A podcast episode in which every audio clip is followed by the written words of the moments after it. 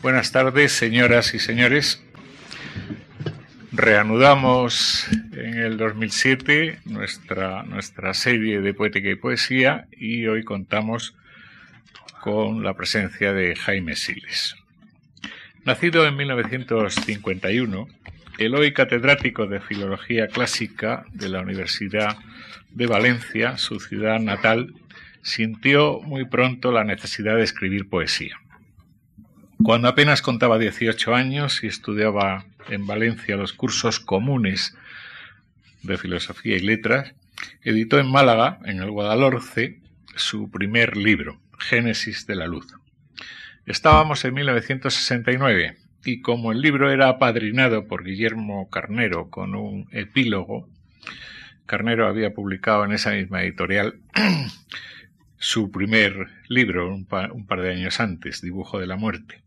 Pues hoy podríamos deducir que con Génesis de la Luz había nacido un nuevo novísimo. De hecho, ambos fueron incluidos en 1970 por Martín Pardo en Nueva Poesía Española, junto a Carvajal, Guinferrer, Colinas y Jover.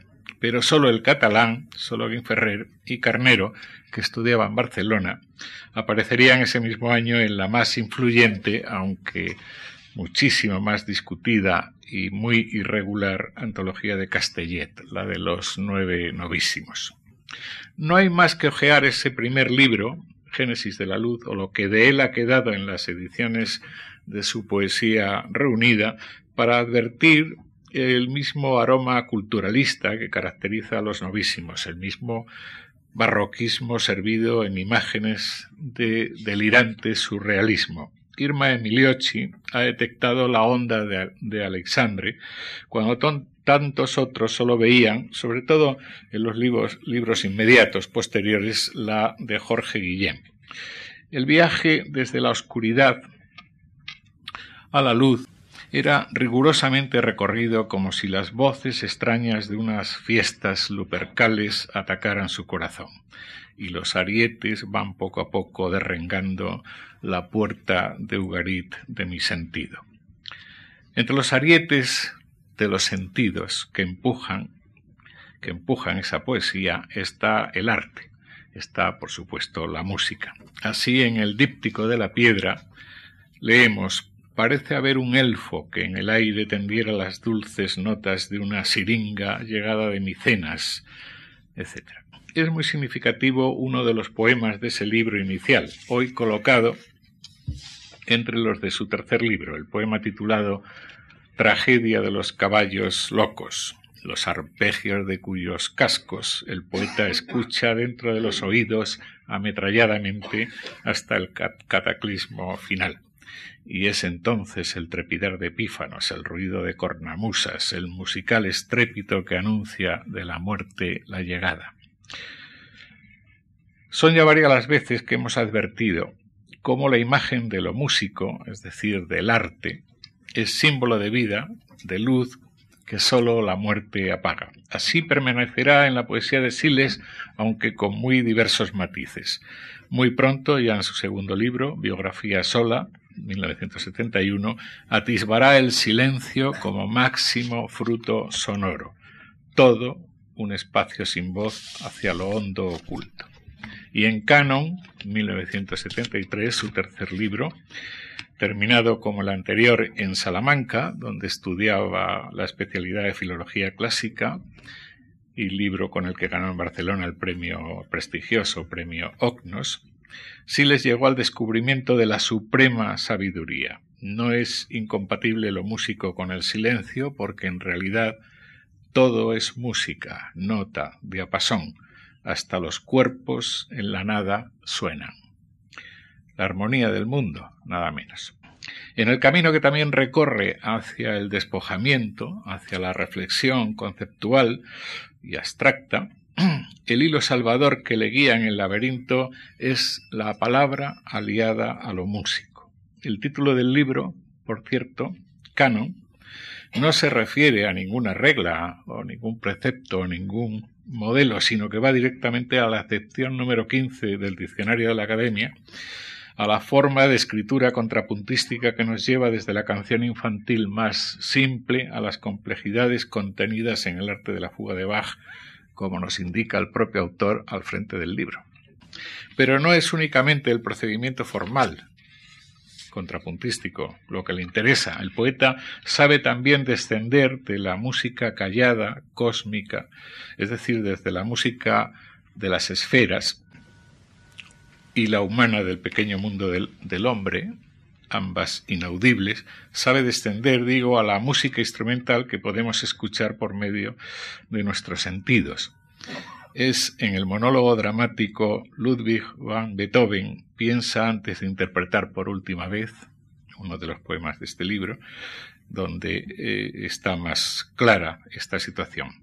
El punto de partida de este singular poema no es momento ahora aquí de, discutir sobre él, pero sí eh, de paladear la belleza de sus versos. Venos aquí una vez más ante la paradoja de cómo una falsedad, porque eh, sin duda se ha referido a una bagatela que se publicó y se hizo muy famosa y todavía algunos pianistas anticuados tocan, que se llama El último pensamiento de Beethoven, sin duda el inicio de este poema, y es falso, no es, eh, no es el último pensamiento porque lo escribió como 20 años antes de morir, pues una falsedad es el cimiento de una verdad, de este poema, de una verdadera obra de arte. Ah, música, detente, exclama el poeta ante la conciencia de su fragilidad temporal.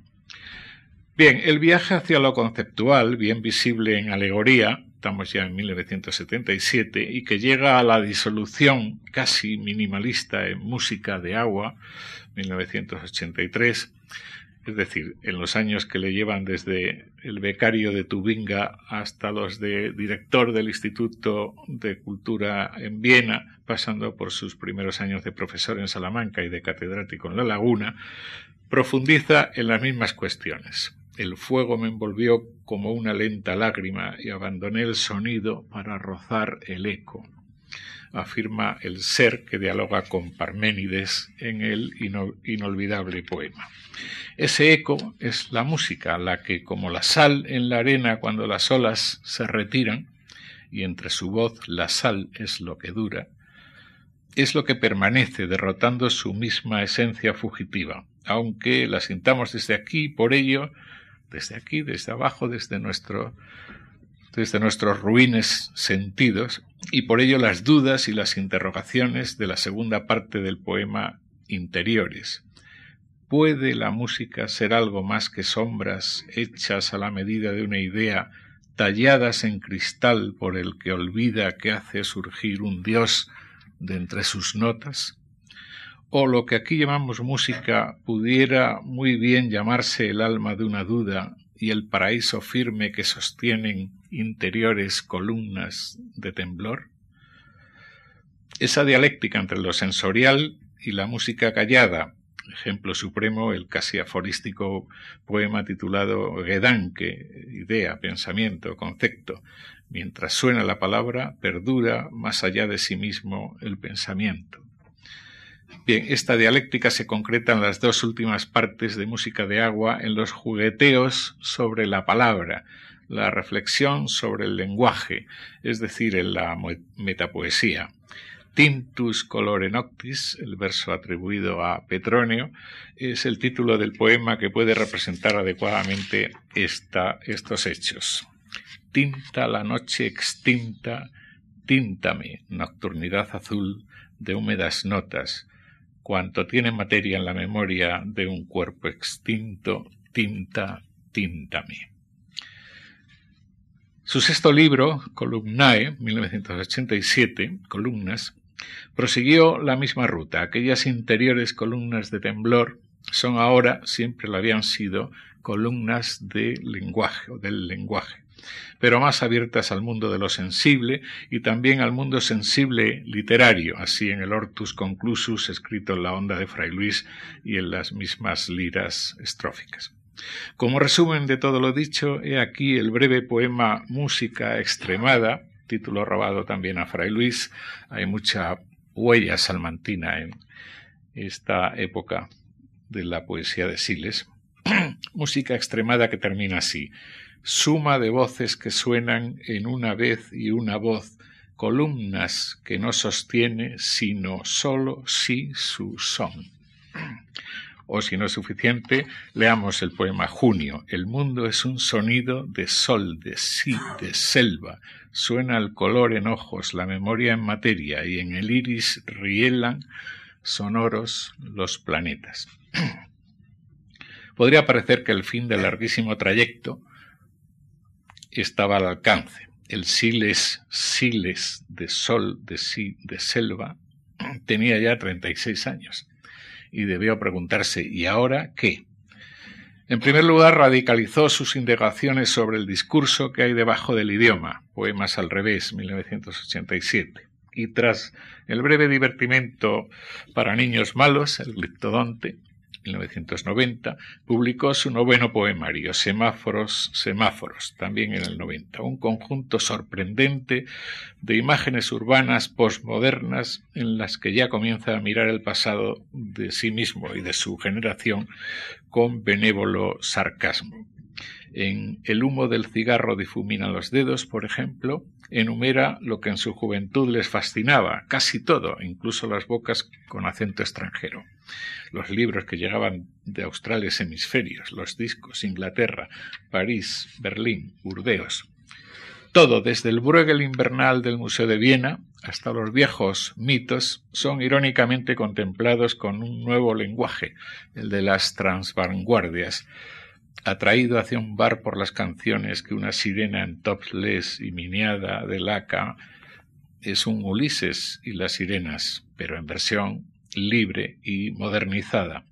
Aludía antes a los discos, eran el alimento musical preferido. Estos poetas, o algunos, o la mayoría, no han ido mucho a los conciertos, por lo que no es casual que los discos estén, que era su alimento musical, estén muy presentes en su poesía.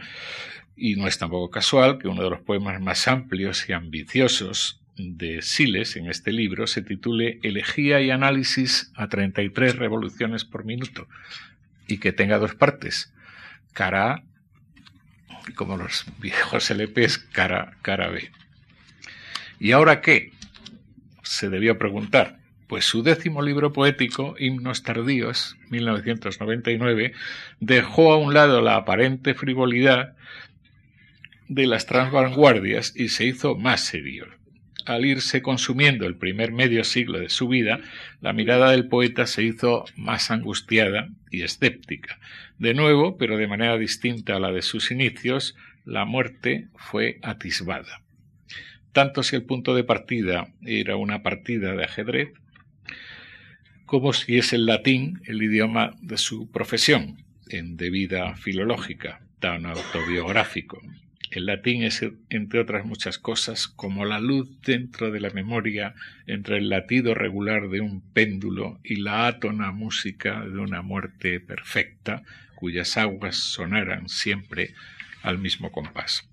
Hay también, sobre todo en la sección que da título al libro, Los himnos tardíos, un redescubrimiento de la naturaleza en su esencia más íntima, con atención reiterada hacia las hojas de los árboles, es como si aquel juvenil Claudio Rodríguez del don de la ebriedad se hubiera vuelto melancólico. Cuando en su último libro, Pasos en la nieve, estamos ya en 2004, vuelva al poema, el poeta, perdón, a bucear en su pasado, volveremos a descubrir que todo había empezado mucho antes, en aquellos pájaros de su infancia en el valenciano Colegio de Santa Ana, picotean sus picos el sonido de un álamo y en sus hojas escucho el rumor de mis párpados. O en aquella otra Salamanca de, su juventud, cuando todo tenía presencia y gracia, misterio y solidez, cuando no se había instalado aún el mecanismo tan torpe como fiel de la costumbre, y se veía el mundo como un todo sin nombre y las cosas como la inexpresada música de agua que era el exacto idioma de aquella última y compacta relación que ahora echo de menos y que busco. Son muchas y muy diversas, ya lo ha dicho la crítica, las vías que el poeta explora en este libro arriesgado y hermoso. No sabemos cuáles serán las preferidas en el futuro, o si abrirá el poeta otras nuevas.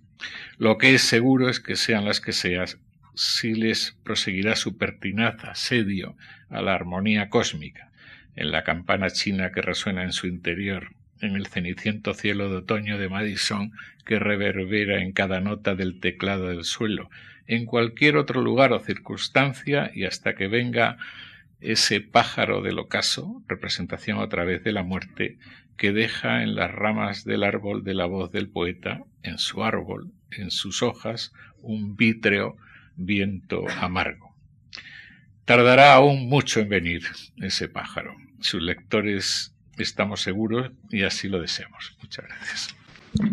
Bueno, buenas noches. Muchísimas gracias a mi querido amigo don Antonio por esta introducción excelente a, a, mi obra y a su evolución.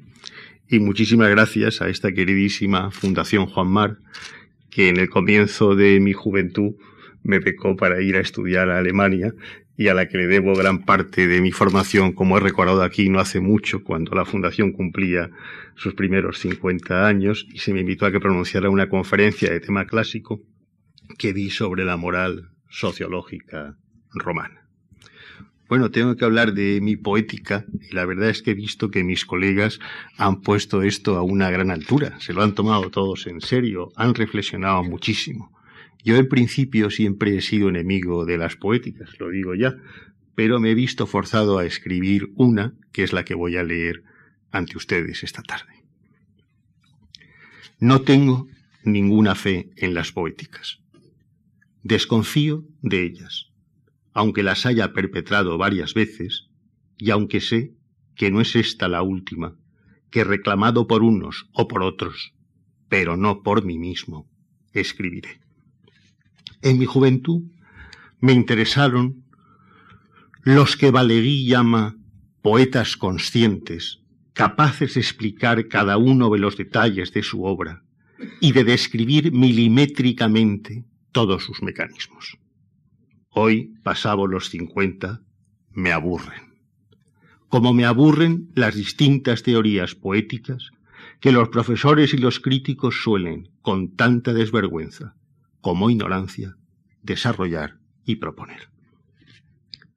Descreo de la teoría tanto como kantianamente creo en la práctica. Lo que aplicaba la poesía quiere decir que me interesa más lo que constituye y es el poema que las causas que determinan su realización. En esto me he apartado muy poco de lo que siguiendo a Pedro Salinas escribí en la primera de mis poéticas, fechada el 7 de marzo de 1970, en Valencia, que la única explicación de la poesía son los propios poemas. Por eso voy a intentar exponer aquí algo así como una gramática descriptiva que explique la sincronía y diacronía de mi obra y que, si es ello posible, dé cuenta también de las distintas fases por las que ha ido pasando tanto su estructura como si la hay su evolución.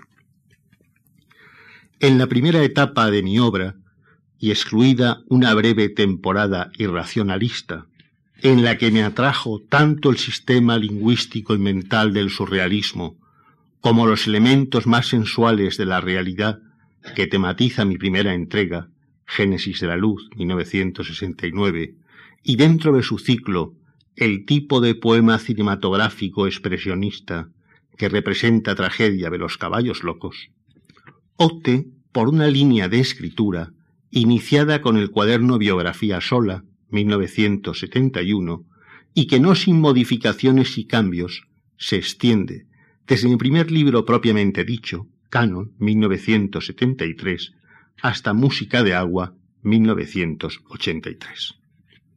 En ella predomina un tipo de poema breve, de aérea y casi desnuda delgadez, que entronca tanto con los presocráticos como con la radicalidad de los herméticos, y que tiene cierta similitud formal con algunas de las manifestaciones de la llamada poesía pura. La poética en que se basa la describí así en 1974. Poetizar es un acto de realidad y de lenguaje. Transformar los nombres hasta el sustrato primigenio. Indagar tras el concepto originario. Pulsar el ser desde lo uno hasta lo múltiple. Devolver la realidad con minúscula a la realidad con mayúscula. Tuve o padecí una concepción simbolista del libro que subordinaba al carácter orgánico de éste no sólo la forma y disposición del poema, sino también el lugar que como pieza del conjunto debía ocupar en él. Lo que hacía que el poema se explicara en función de la estructura, lenguaje y estilo supuestos o imaginados para aquel. Sin embargo, los tres libros que corresponden al periodo antes indicado, canon, alegoría y música de agua, eran en sí muy diferentes. Más intuidos que pensados, la idea de sistema regía casi toda su realidad textual, y tanto en ella como en él, el yo estaba deliberadamente anulado o ausente, porque yo me parecía, y a veces aún me sigue pareciendo, el más incómodo de nuestros accidentes.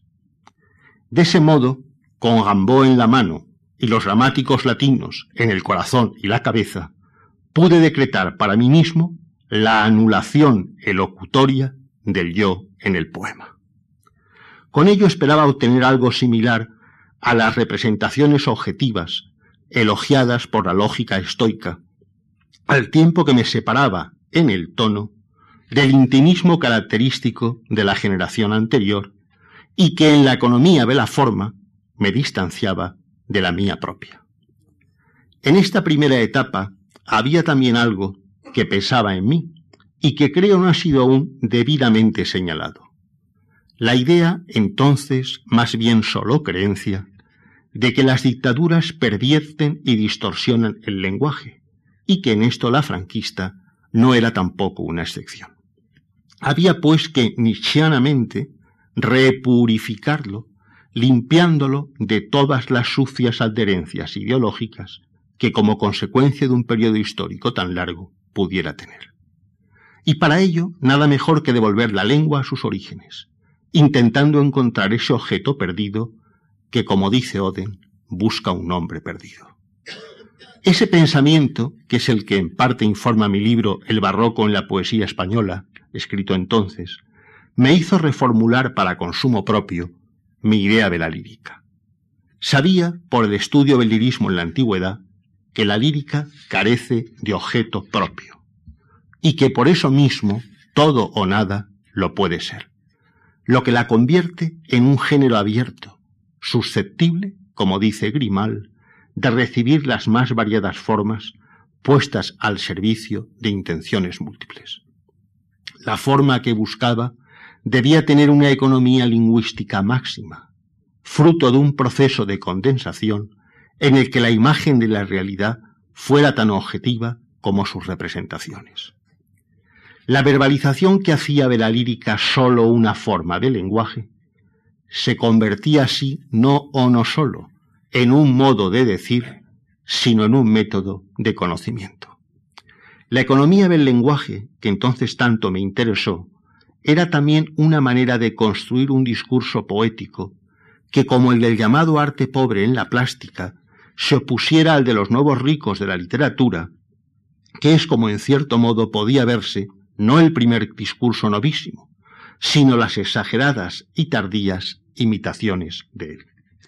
Esa economía del lenguaje informaba una de las grandes doctrinas lingüísticas y literarias de la antigüedad, el aticismo, que había tenido su continuidad en el conceptismo español y dejado su impronta tanto en los poetas metafísicos ingleses de los siglos XVI y XVII, como en el romanticismo alemán, sobre todo en Jean Paul y en Novalis, en el hermetismo del primer Quasímodo y de Ungaretti, en Ezra Pound y Eliot, en William Carlos Williams, en Wallace Stevens, en Gottfried Benn y en Paul Celan, al que en aquellas fechas traduje.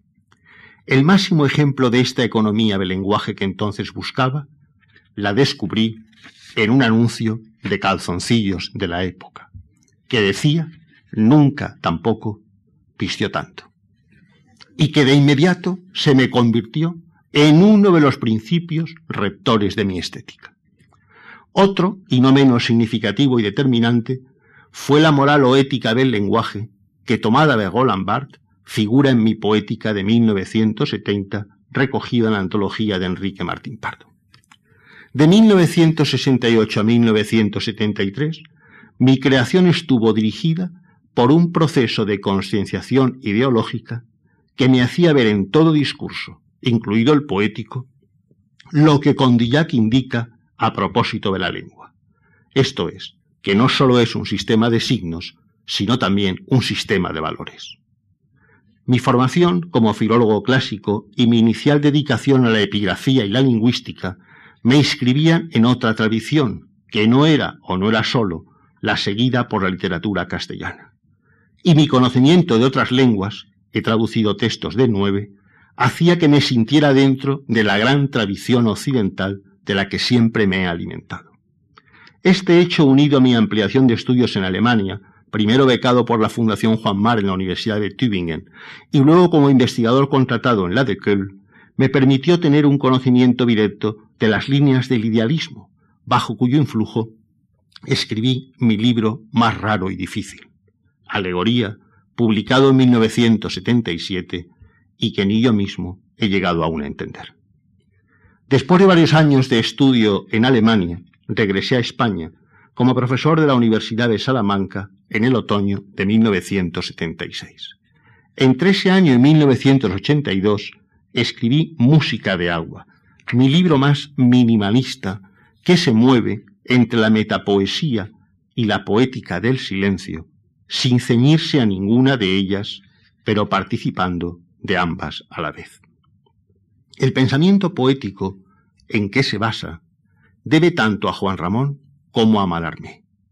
Y su modelo es la música, en especial la dodecafónica de Schoenberg, así como una teoría personal del signo que esbocé en Tratado de Isidades y explicité en un texto de 1982 que figura al frente de la edición de mi poesía 1969-1980, que dice así. Toda obra es necesariamente supresión, y también negación, y sobre todo historia. El conjunto de signos que se reúne aquí no constituye un texto, configura una designificación. No es lo que el lenguaje da, sino lo que el silencio niega, y se sucede así en la forma, único suceder de toda identidad. Su reunión, decía allí, es azarosa y arbitraria. Consiste en bloques cronológicamente delimitados y distribuidos en función de ese su mismo suceder, que es, por otra parte, su propio funcionar. Y tras dar cuenta de las modificaciones introducidas, concluía con esta frase irónica. 51 poemas en 11 años parecen demasiados. El rigor no los disculpará. En octubre de 1982 había concluido esta primera etapa de mi obra, en la que puede verse una triple crisis, de sujeto, de lenguaje y de identidad. Creía haber hecho que el lenguaje, y no yo, hablara, pero lo único que había conseguido era renunciar, y no siempre, al uso de la primera persona gramatical. Años después, en Semáforos, Semáforos, y concretamente en el poema citado Elegía y Análisis a 33 revoluciones por minuto, que no tiene dos partes, sino como los discos, cara A y cara B, me permití autoironizar sobre ello. Pero para entonces había cerrado ya la primera etapa de mi obra, a la que a veces siento deseos de volver, y no por los poemas o los libros, sino por seguir siendo, o por sentirme siendo, o por fingirme siendo, el mismo, y tal y como era el muchacho de mi mismo nombre que los escribió. Pero es evidente que yo no soy el que fui, porque a mí, como todos, me ha ido asesinando el tiempo.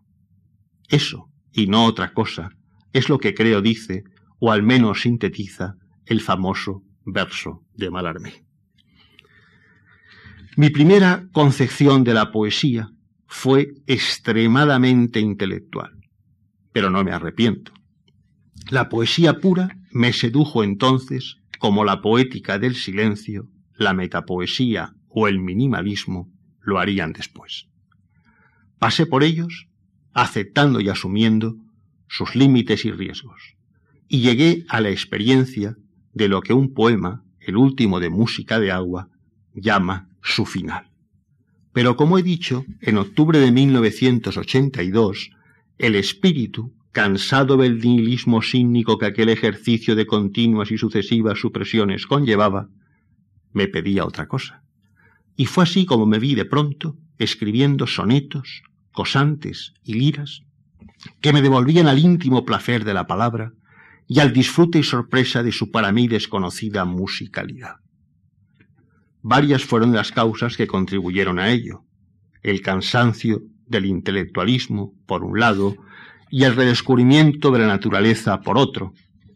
Acababa de obtener la cátedra de Filología Latina de la Universidad de La Laguna y había dejado la de Alcalá, en la que había sido profesor desde 1980, y tanto el paisaje canario como el atlántico me exigían un mitologema refinidor y refundacional, no sólo de mi obra, sino de mí mismo.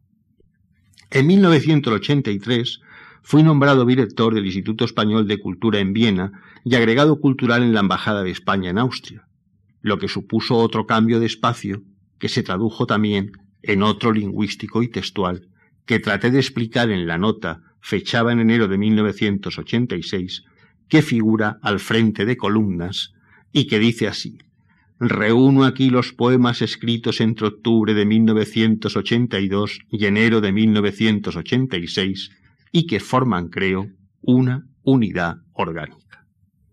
Quien conozca mi obra reconocerá también la variación que con respecto a ella este libro supone. Si música de agua cerraba en su silencio un ciclo anterior, columna abre en su sonido otro, el siguiente. Para justificar la vuelta a la estrofa, añadía, a nadie extrañará que viviendo como vivo desde hace años en un país germánico, me haya visto forzado a intensificar la fonación, que es la única forma en que en el exilio un idioma se puede preservar. Y para explicar tanto su continuidad como su diferencia, afirmaba que los temas no han variado mucho y enlazan con las claves y registros de mi mundo anterior, pero su formalización sí es distinta. Busca apoyos en el mundo sensible, objetiva la presencia real, da siempre claros referentes y junto a ello y en ello expresa un asentimiento al sentido profundo de las cosas. Y es, y así lo considero, un libro de plena afirmación vital en el que la experiencia de la realidad se convierte en experiencia del lenguaje. Esta segunda etapa, caracterizada por el predominio del metro, la estrofa y el verso clásicos, abarca desde 1982 hasta 1989 y comprende cuatro libros, Columna, Poemas al revés, El litodonte y otras canciones para niños malos y Semáforos, semáforos. Y en ellos se tematiza tanto la naturaleza como el espacio urbano. La música como lenguaje y como idea que había sido un principio rector de la primera etapa, pero que limitaba siempre con un silencio tan puro como destructor, que todo lo anulaba, se transforma aquí en arquitectura del sonido, y como consecuencia de ello, en edificios concebidos como estrofas. En columnas, el ser vence sobre la nada. En poemas al revés, el signo y la lingüística dejan de ser causa de angustia para, como en Gustave Guillon, convertirse en objeto de deseo. En el Ictodonte y otras canciones para niños malos, el poema sigue la técnica y los procedimientos de la plástica, de modo que hay una correspondencia exacta entre lo representado y su representación verbal. Y en semáforos, semáforos, aunque se mantiene la idea de la fonación de Zintor, según la cual en el espacio que engendra el sonido, la imagen sensorialmente experimentada se objetiva y del ritmo nace y se legitima un saber, hay una ampliación del tipo de poema, y partiendo de elementos propios de la vanguardia histórica, se intenta tanto clasicizar la realidad como humanizar la cultura. Es un libro modernista, culturalista y ultraísta a la vez, en el que se ensaya, como en comisión de servicios, el poema largo, se combina el madrigal con la endecha y se experimenta con el soneto de distintos metros, la décima y la elegía.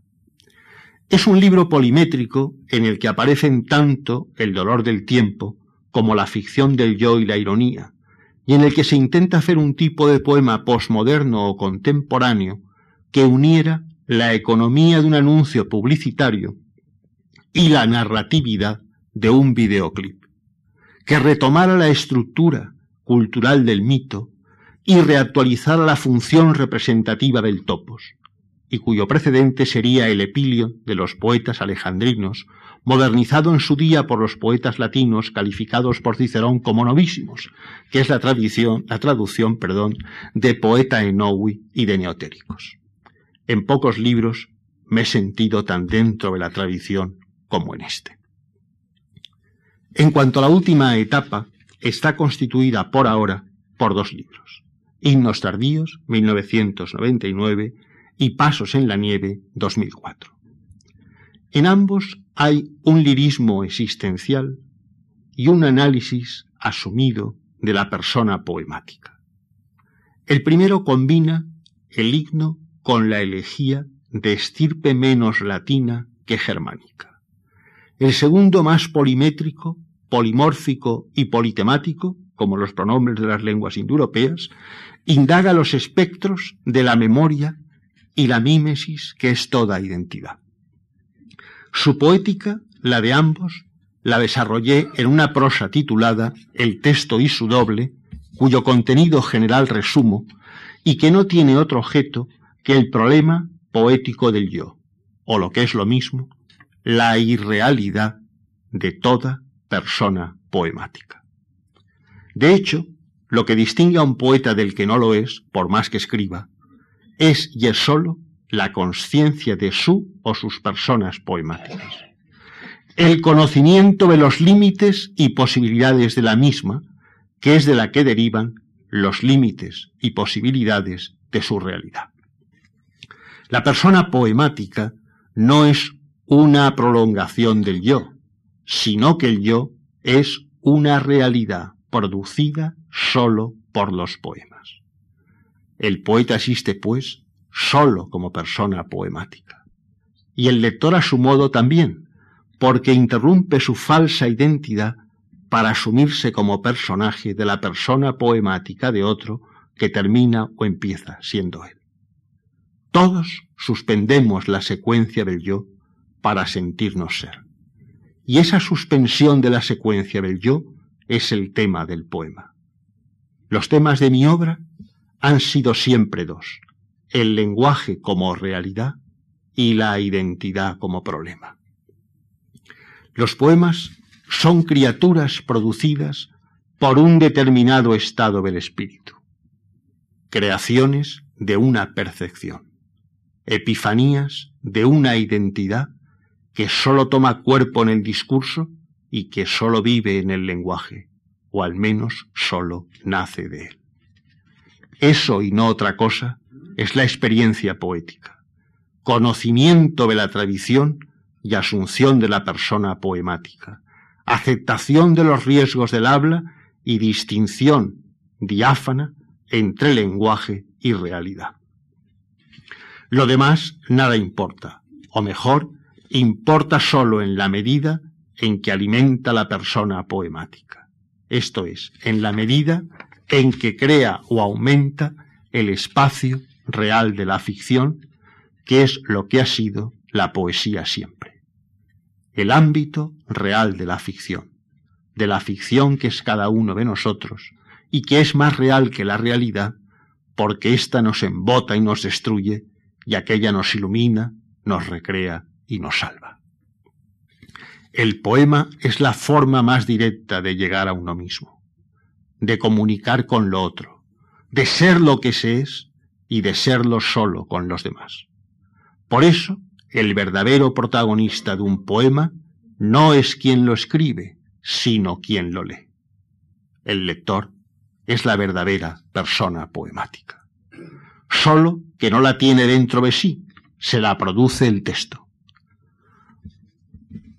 Para el autor no está en ninguna parte o está en todas ellas a la vez.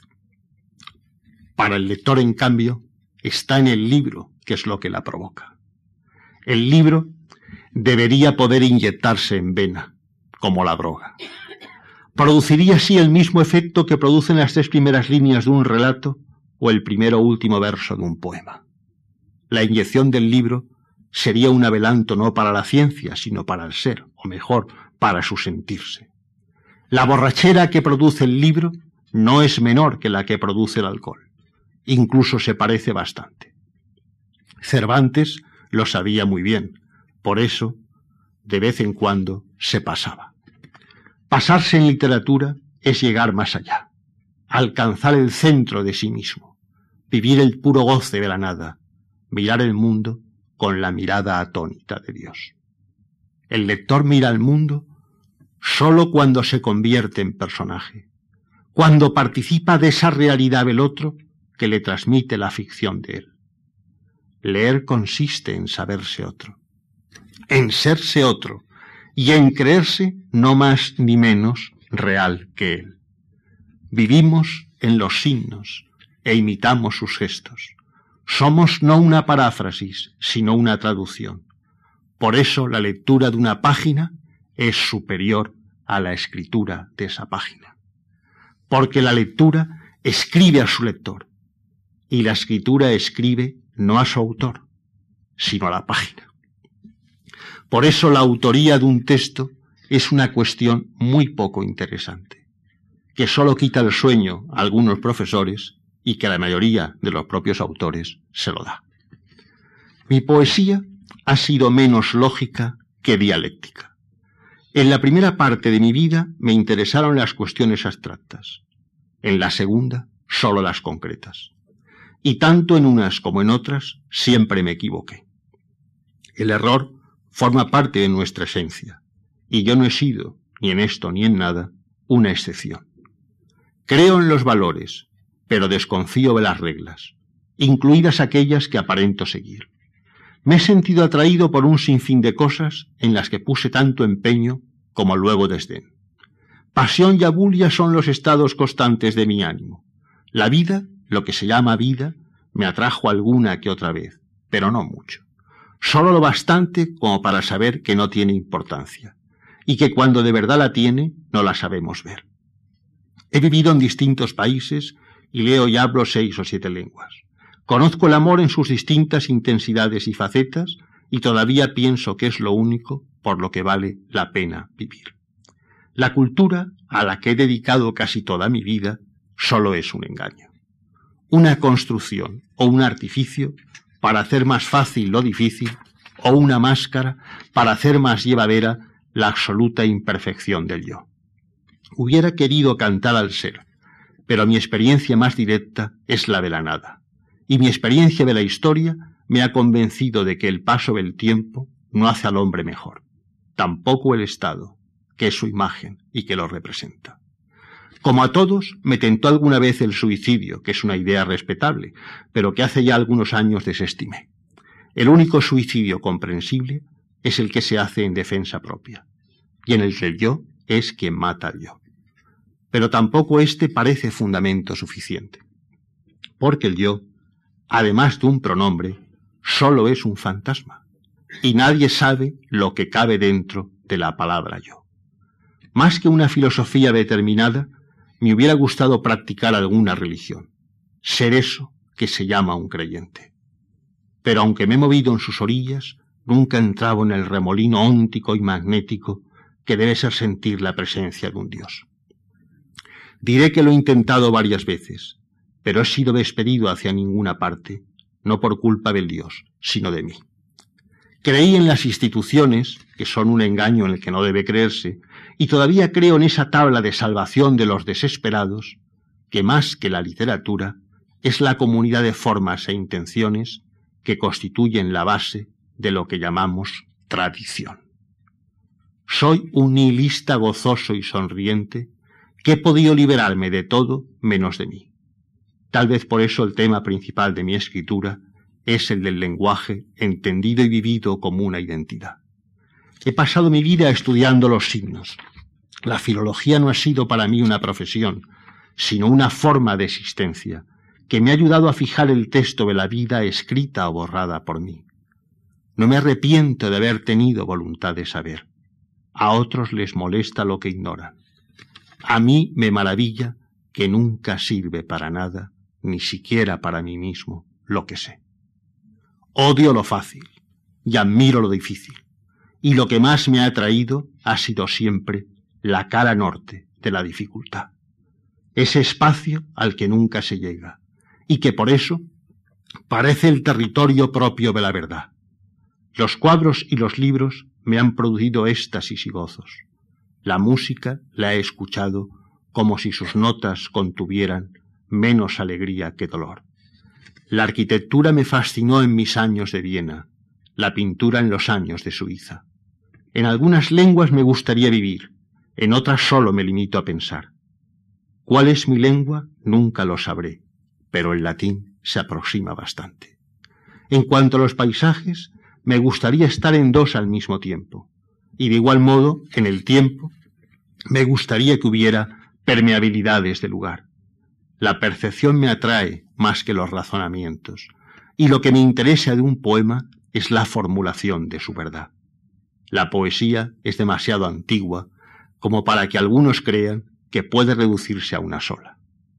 Quienes así piensan practican un totalitarismo no muy distinto del que llevó a otros a propugnar la superioridad étnica o la pureza racial. Ni hay una sola poesía, ni hay una sola forma de poema.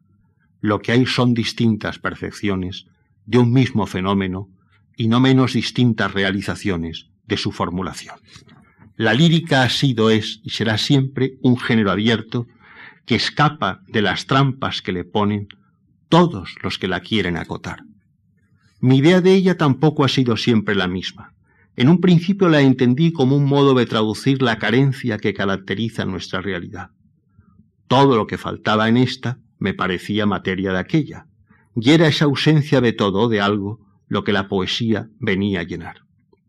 Luego se convirtió en un modo de expresarme, y hoy es un modo de reconocerme, porque la poesía reconoce más que conoce, porque su conocimiento se produce en el proceso mismo en que se da. Ese proceso puede durar solo un instante y, como en el Satori, ser una iluminación. Ese proceso pone en movimiento varias cosas o no pone ninguna, pero deja en el centro del vacío la relación del mundo con el yo. Ese proceso que se produce en el lenguaje, pero el lenguaje que a veces lo genera, es también lo que casi siempre lo limita.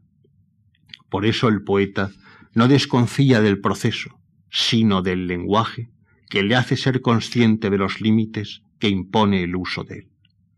La experiencia de conocimiento, que es ese proceso, y el reconocimiento de sus límites, que es lo que el lenguaje nos hace ver de él, ponen al yo frente al sí mismo, porque lo dejan como a la realidad al descubierto.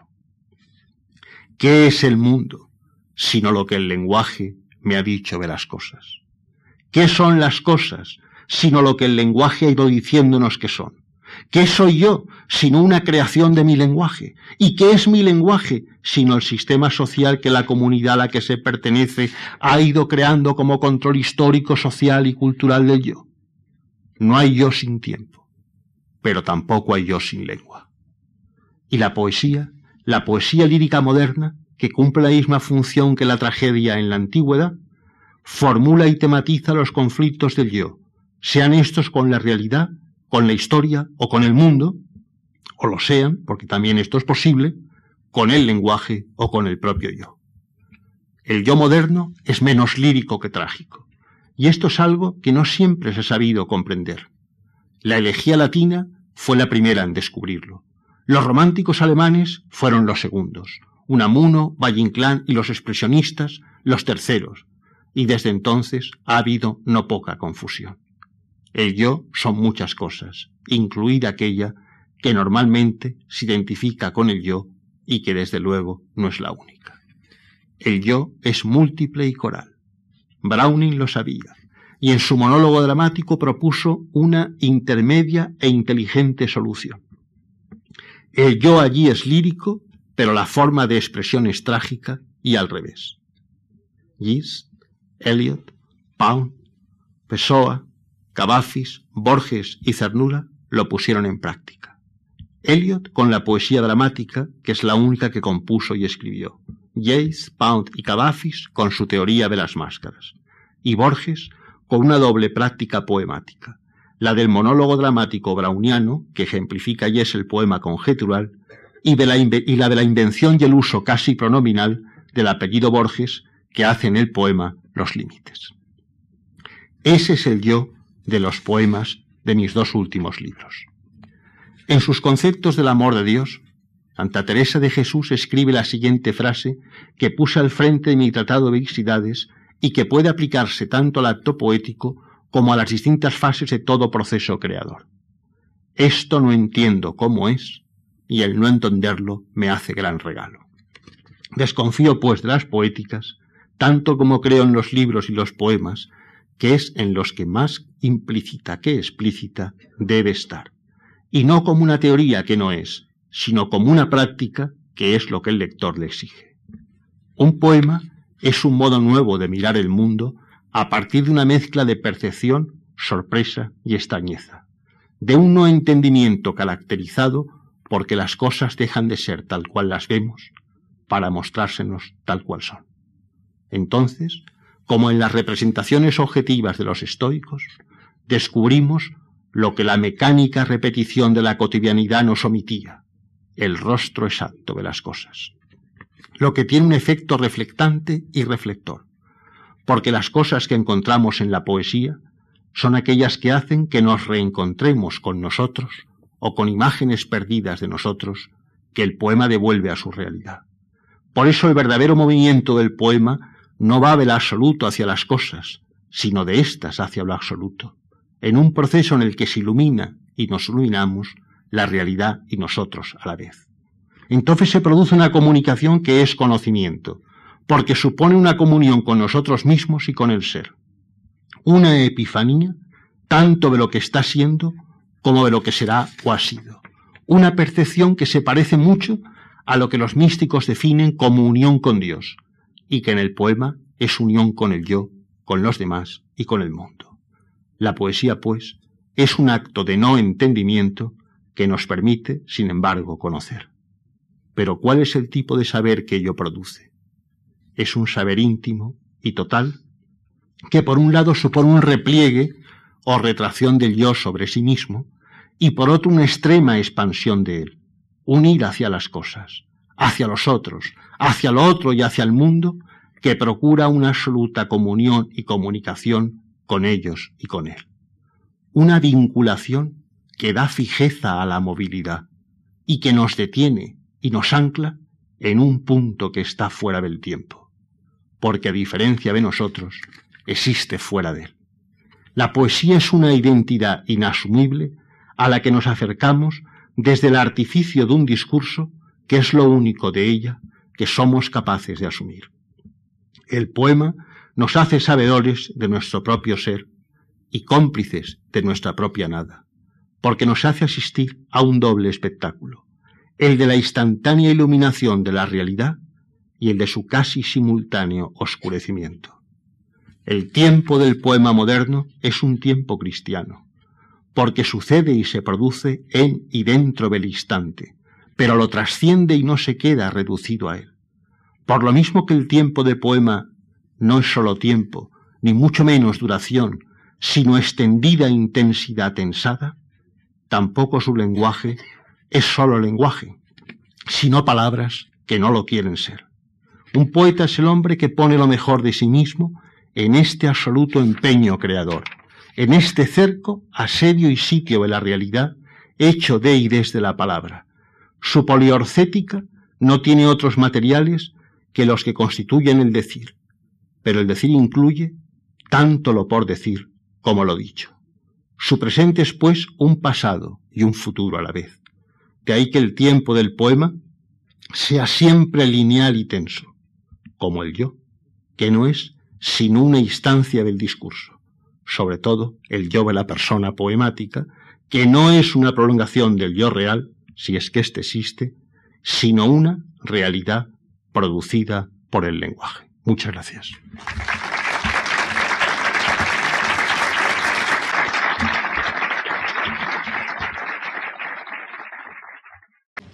Bueno, no sé si ustedes quieren preguntar algo. Yo con gusto, si puedo y soy capaz, lo contestaré. ¿Sí? Sí. Eh, primero felicitarle por su exposición que ha sido muy brillante y profunda, casi filosófica, filosófico-poética. Pero a mí lo que me ha chocado es en la presentación que han hecho de usted que eh, se habló de la música del silencio. Yo creo que eso, tal vez como figura literaria, es admisible, porque es que llevado al extremo, yo hace poco estuve en un concierto que quedé totalmente desorientado, porque había tres maestros internacionales, tres timbales, los tres maestros durante un cuarto de hora hacían que iban a tocar frenéticamente, no llegaron a tocar, al terminar ese cuarto de hora pusieron las manos en los oídos, escucharon a la sala y ahí terminó el concierto y todo el mundo de pie gritando bravo y yo dije, yo estoy desterrado de este paraíso porque no entendí nada. Quiero decir que, la música del silencio como algo poético me parece lógico, pero como realidad creo que es inexistente. La música, por definición, yo creo que es sonido, no puede ser silencio. Bueno, yo creo que, que la palabra está hecha de silencio y de sonido, y la música creo que también.